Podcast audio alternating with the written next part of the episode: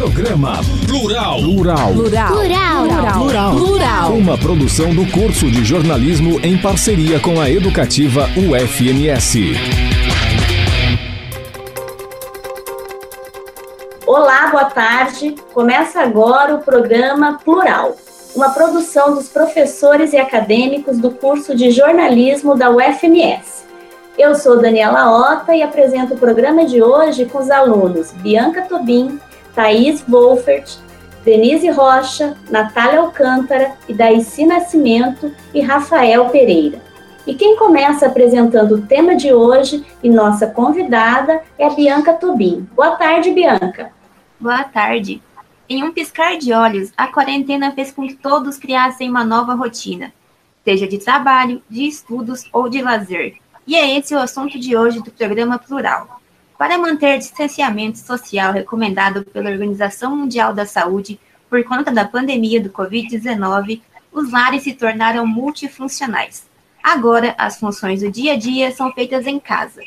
Boa tarde, ouvintes. Eu sou a Bianca e hoje vamos explorar o lazer na quarentena. Olá, eu sou a Thaís. O lazer é algo muito importante, pois contribui para a qualidade de vida e principalmente para a saúde. Nossa convidada de hoje é psicóloga com especialização em terapia cognitivo-comportamental e professora mestre docente no curso de psicologia da Uniderp. Boa tarde, Fernanda. Obrigada por aceitar o convite de participar do programa. É um prazer sua presença aqui conosco nessa tarde.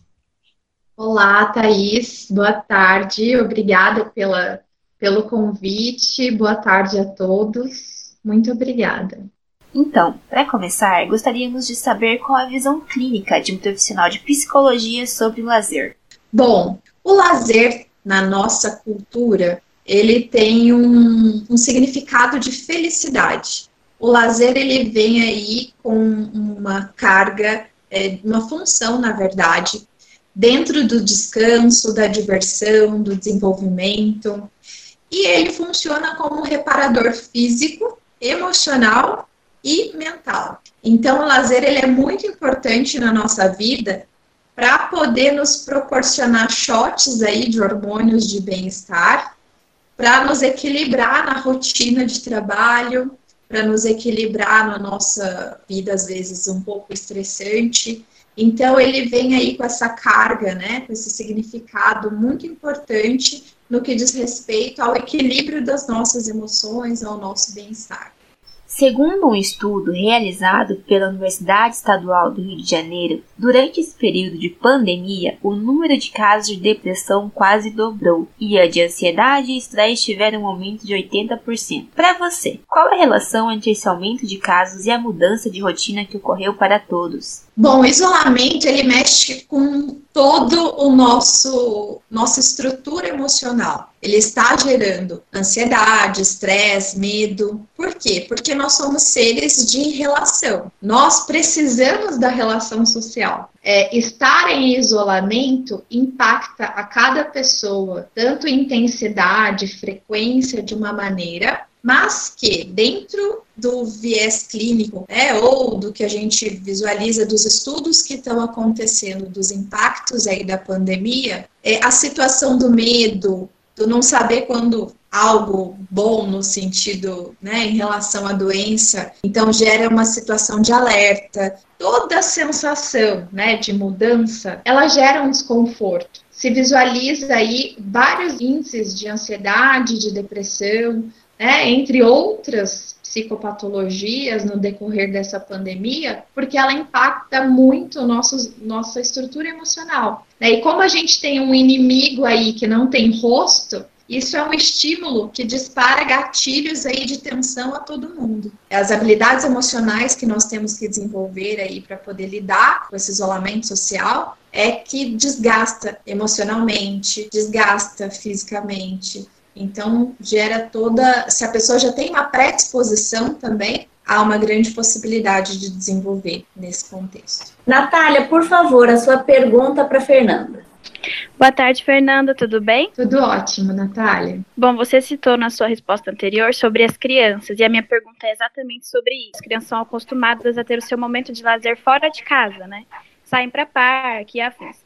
É, bom, com essa quebra de rotina, com não poder sair com as crianças, como você acha que isso impactou a vida das famílias e como os pais poderiam tornar mais fácil esse momento? com certeza trouxe aí muitas mudanças na rotina das crianças, o não ir para a escola, porque assim, ao mesmo tempo que os pais, eles vivem uma rotina intensa de trabalho, de... a criança se adapta a essa rotina da família. Né? E de repente essa rotina não existe mais. E o que está acontecendo? Porque eu queria ir para a escola, ver meus amiguinhos, é, o que eu tenho conversado muito com os pais nesse momento, de relaxar um pouquinho em relação à questão de, de compromissos, ou, por exemplo, de poder utilizar mais as redes sociais para poder ver os amigos, para poder entrar em contato de alguma forma, né, com esses coleguinhas que antes eu tinha um convívio diário e hoje eu não tenho mais, e dependendo da idade é muito difícil entender o que está acontecendo. Então, de repente, relaxar um pouquinho aí, porque tem os estudos dentro de casa, né? então eu acho que mexe muito com toda a família. E se a gente entrar nessa linha aí de, de ansiedade, de estresse, isso vai acabar também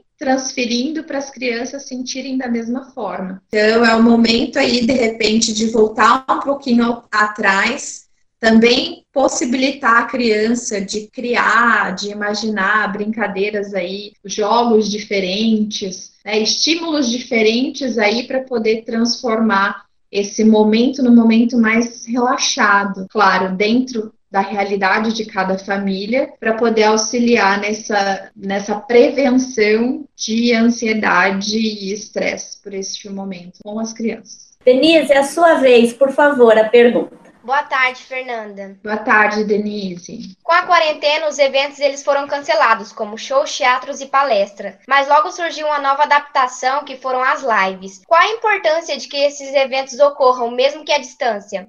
Eu acho que é muito significativo porque entra dentro desse viés do lazer.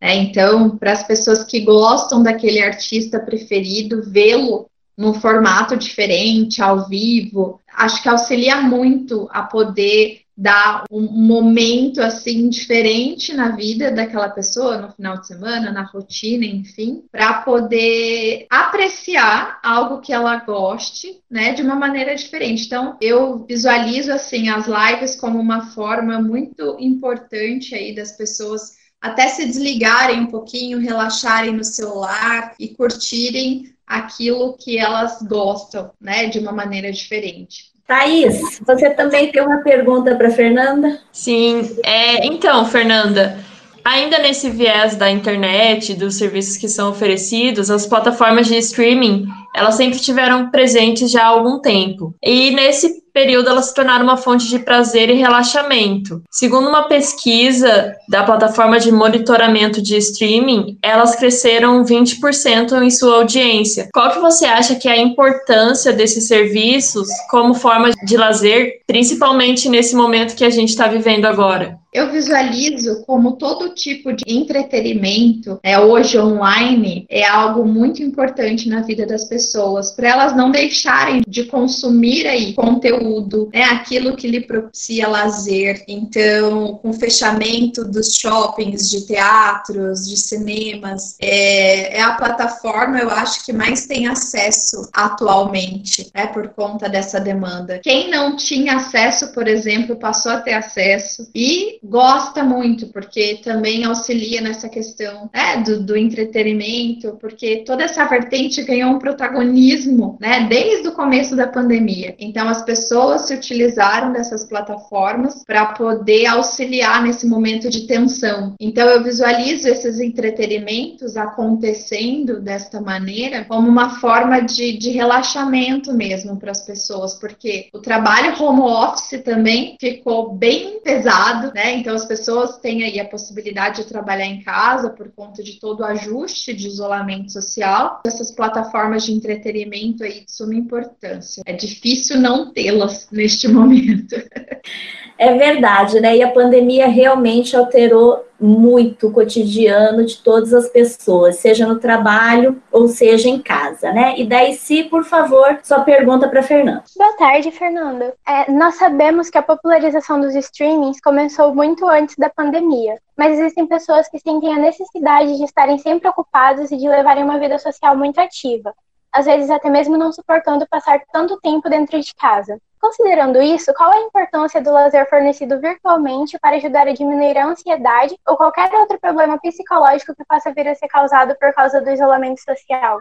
É, nós somos seres aí de, de relação. Essa questão, por exemplo, de aulas de atividades físicas, meditação e tudo que as plataformas estão podendo auxiliar essas pessoas, eu acho que elas estão buscando também cada vez mais para daí conseguir se organizar dentro deste novo modelo de aprendizado. Realmente, as pessoas aí que precisam estar tá sempre fazendo alguma coisa, Ainda bem que hoje essas plataformas estão auxiliando também nessa situação, porque houve um momento que a gente não podia, por exemplo, né, fazer uma prática física no ar livre, que foi, eu acho que bem no comecinho que teve mesmo o isolamento aí total. E é, eu acho que contribuiu muito para as pessoas poderem praticar e, e até ajudá-las a visualizar, né, que elas podem fazer tudo isso em casa. Contribuiu muito para essas novas habilidades. Ah, o isolamento social, que a gente também não tem só os aspectos negativos, né, tem o positivo também. E agora quem faz mais uma pergunta é a Natália. Fernanda, como esse lazer virtual que está a todo momento disponível pode afetar no desempenho dos estudantes? Por exemplo, a dificuldade de foco, né? Sim, como eu disse anteriormente, né? Tudo isso nos promoveu aí mudança e mudança dói, mudança é desconforto. Então, dentro do aspecto do aprendizado versus foco, eu visualizo a importância de que cada um ali na sua singularidade precise se utilizar de novas estratégias para poder atender os resultados esperados. Porque tem muitas demandas, por exemplo, de estudo de trabalho, e você tem, como a gente estava comentando, as plataformas aí que nos auxiliam em, em outras demandas de lazer, enfim. É, da mesma forma que antes a gente tinha uma rotina presencial às nossas obrigações, eu acho que é importante cada pessoa poder também trazer essa rotina de uma maneira diferente, para poder auxiliar ela, seja no estudo ou no trabalho, com o foco que ela precisa ter aos resultados esperados. Dentro aí da sua singularidade, né, da possibilidade, da estratégia de cada um, que seria conseguir refazer essa rotina para poder de fato não perder o foco, porque e assim, as demandas vão surgindo, às vezes, a cada, a cada momento, né? Então a gente tem que estar tá ali sempre alerta nesse sentido. Por isso que é importante também o lazer, porque o trabalho continua, né? Isso não para, o estudo continua também. Poder conciliar e equilibrar. Não, agora é o momento do trabalho, do estudo, e agora é o momento do lazer. Então, da mesma forma como acontecia antes, hoje também é de suma importância. Rafael, por favor, sua pergunta para Fernanda. Tudo bem, Fernanda.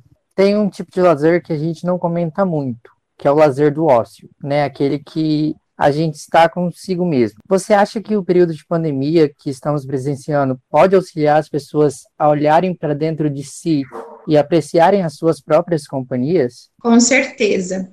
Essa é uma das habilidades que eu visualizo como essenciais a todos e que se a gente não consegue estar tá junto consigo mesmo, né? Como que a gente vai conseguir estar tá junto com o outro? Então, esse estímulo ambiental que a gente está tendo do isolamento é muito importante para a gente ficar bem sozinho. Saber que a nossa própria companhia é muito importante. Entrar em contato realmente com as nossas emoções, com os nossos pensamentos, com o que, que a gente está sentindo, o que, que é um valor real para mim ou não. Então, é, sempre foi algo muito essencial a todos, né, momento é, de estar só consigo mesmo. Mas na rotina, do qual a gente tem muitos compromissos, isso às vezes não é possível, né? E eu acho também importante outros aspectos relacionados a isso, que a gente passa também a ressignificar muitos, do, muitos dos nossos valores. É como, por exemplo, hoje faz muita falta eu estar tá em contato com um amigo, eu abraçar, eu beijar e estar tá, assim tendo essa relação presencial. Então tem outro ponto que eu acho muito bacana que talvez se valorize mais esses encontros presenciais e que nesses encontros presenciais a gente não precise ficar com o celular a todo momento, porque o que a gente vê nos restaurantes é isso aí, né? As pessoas sentadas, cada uma com seu celular, as pessoas não se relacionam. Então, eu acho que esses momentos também serão ressignificados, né? A importância desses momentos vão ter mais valor às pessoas. É, eu visualizo tanto nesse aspecto do a, a importância do saber realmente o que eu estou sentindo, que contribui aí para o autoconhecimento, né? O poder ficar sozinho, descobrir o que realmente me dá prazer, os meus hobbies, enfim, bem como ressignificar algumas coisas. Eu acho que dentre elas, este é um ponto aí super importante que vai ajudar muitas pessoas, né, a se valorizarem enquanto reuniões presenciais posteriormente a isso. Com certeza, né? E daí, se por favor, sua pergunta para Fernando. Após essa pandemia, você acha que vamos aprender a valorizar momentos que antes nós víamos como pequenos e dispensáveis? Eu creio que sim, porque muitas coisas, né, que a gente não, não você vê, assim, eu vejo tanto no consultório como em conversa com amigos, muitos momentos, muitas situações das quais a gente vivia antes no automático, hoje tem mais valor, né? Hoje faz falta. Muito de valores e regras, tudo isso vai ter um, vai passar por um processo de ressignificação na nossa cultura, na nossa sociedade. Depois que passar, né, todo esse processo, novas habilidades vamos aprender, novas formas de resolução de problemas, conflitos. Vamos passar aí por uma mudança mesmo interna. É, todos esperamos que o isolamento social e a pandemia traga, por enquanto, né, estamos vivendo aí um período conturbado, mas que traga coisas positivas para a vida de todos também, né? Rafael, por favor, sua pergunta. Bom, a gente falou um pouco sobre o lazer virtual, né, o lazer presencial, a falta do lazer e os vícios. E eu queria saber para Fernanda, como psicóloga, o que a gente deve fazer para manter uma boa saúde mental e se tem alguma forma de lazer que nós podemos colocar em prática durante o isolamento social. Tem algo que a gente fala, né, que eu converso com todos os pacientes, que é muito importante para ajudar nesse momento, tanto de saúde mental quanto questões físicas, que são, a, é, é, são as práticas dos exercícios físicos, né, do qual a gente goste de fazer, que a gente possa fazer em casa. Ele nos proporciona bem-estar. Seria algo bem importante se cada um pudesse fazer né, na sua casa para poder contribuir com a saúde mental, porque uma coisa está interligada à outra. Então, buscar atividade, seja fazer uma receita, seja uma prática manual do qual eu gosto, mas que eu não podia fazer antes e que me proporciona bem-estar, eu colocar em prática para eu poder liberar esses hormônios do bem-estar e assim me auxiliar a equilibrar todos esses processos emocionais aí que podem se encontrar em desequilíbrio, estresse, ansiedade, né, o medo, ajuda muito a conseguir lidar com essas emoções. Denise, por favor, sua pergunta. Fernanda, você falou bastante das relações. Com tudo isso que estamos passando, podemos dizer que o lazer coletivo é essencial. A gente sempre valoriza o online e as relações online, mas agora, mais do que nunca, a gente está valorizando as relações interpessoais. Você acha que o mundo virtual ele supre as necessidades relacionais de uma pessoa? Não, não supre ele ajuda, mas não tem nada melhor do que o contato físico, um abraço, uma demonstração presencial de afeto. Então, isso é inerente ao, a nós seres humanos. É lógico que a gente também tem uma grande habilidade de adaptação. Então, por intermédio das redes sociais, da internet, das plataformas, a gente poder conseguir traçar estratégias para poder lidar com as nossas emoções. Então, ela isso ajuda muito, mas não supre. Infelizmente, o nosso programa está chegando ao fim, né? Eu vou chamar a Thaís, então, para fazer a última pergunta do programa de hoje para Fernanda.